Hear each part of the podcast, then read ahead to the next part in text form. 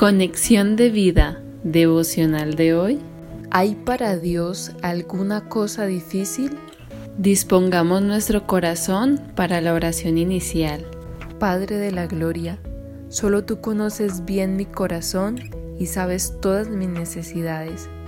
Te pido, conforme a tu gran misericordia, proveas para mí, mi familia, mis amigos y mi nación todo lo que nuestra alma, nuestro espíritu y nuestro cuerpo necesitan.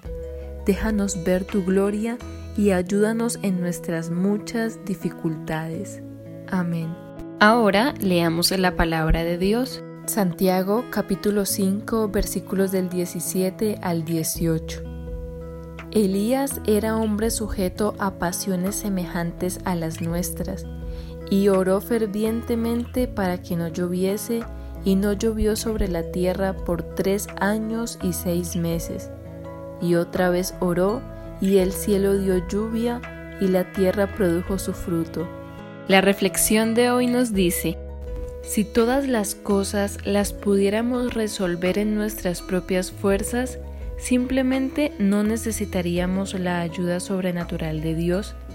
Las circunstancias difíciles, aparte de sacar lo mejor de nosotros mismos, son la mejor oportunidad de ver la gloria de Dios manifestarse poderosamente en nuestra vida. Elías un gran profeta del Antiguo Testamento, tenía debilidades y defectos similares a los nuestros. Sin embargo, creyó en el perdón y la misericordia de Dios y se atrevió a hacer una oración con una característica especial. Su oración fue ferviente, apasionada, entusiasta, vehemente y perseverante. Dios le había hablado a este profeta del tiempo de sequía y de lluvia, y con antelación le había dado su palabra de que lo ayudaría. Pero la promesa que Dios le dio a Elías solo se cumplió cuando éste oró fervientemente para que así fuera.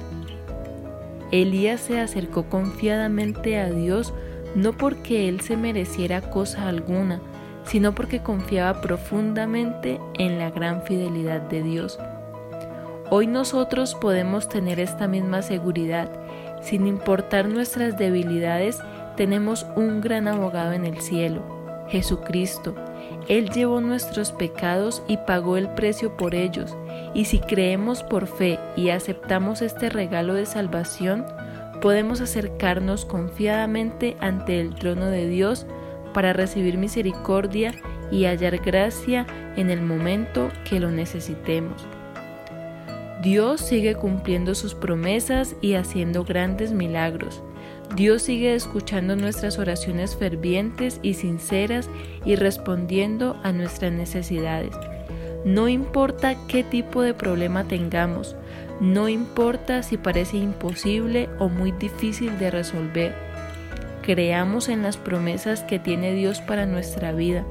Oremos fervientemente y esperemos nuestro milagro. ¿Será que hay para Dios alguna cosa difícil? Visítanos en www.conexiondevida.org. Descarga nuestras aplicaciones móviles y síguenos en nuestras redes sociales